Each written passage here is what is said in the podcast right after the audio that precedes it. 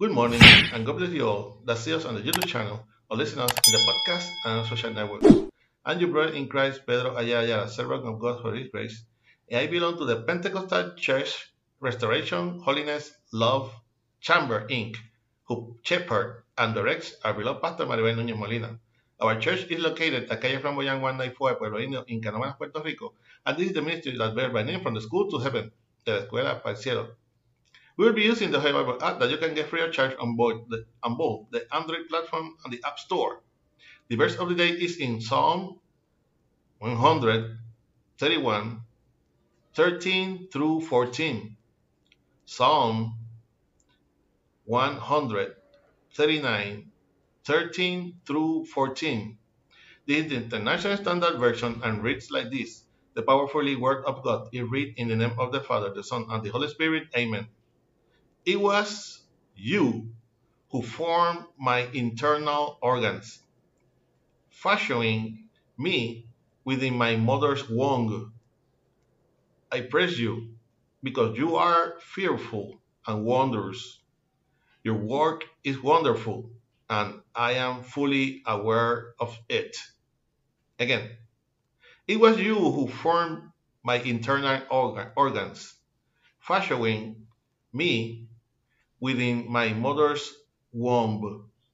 I praise you because you are fearful and wondrous. Your work is wonderful, I am, and I am fully aware of it. Please God, continue blessing your already blessed word, omnipresence and omniscience of God.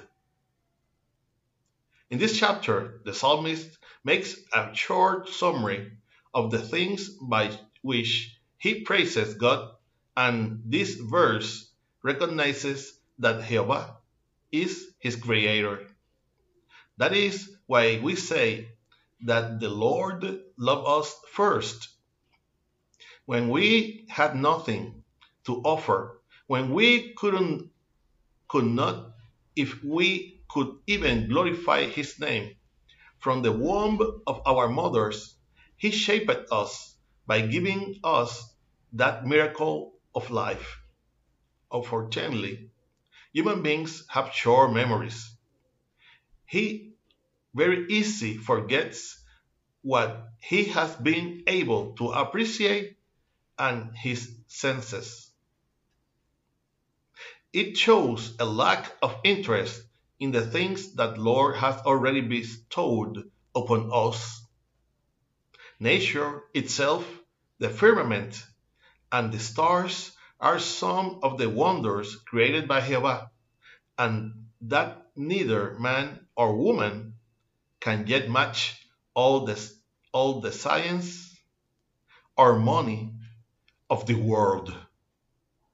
Let us praise the Lord for this or for his wonders, for his incomparable power and let us recognize that his power lasts forever. Amen. I hope that this short exhortation will serve as a reflection and strength to your life in this morning that the Lord hath made. For praise and message to our email, ministerio de la escuela para el cielo at gmail.com. You can also get us on YouTube and listen us in the podcast and Facebook. Remember to like and share us to support this ministry. If you have not already subscribed to this to this channel, where from Monday to Friday we will Give what we have received by grace.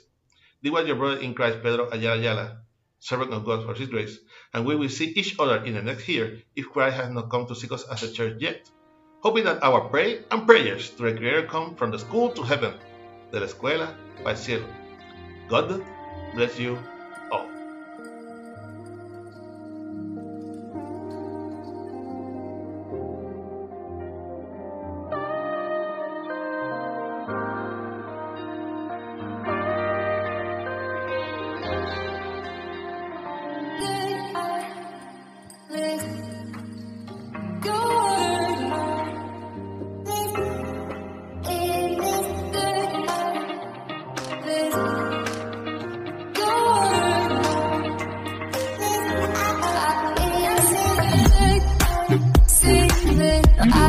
Yeah.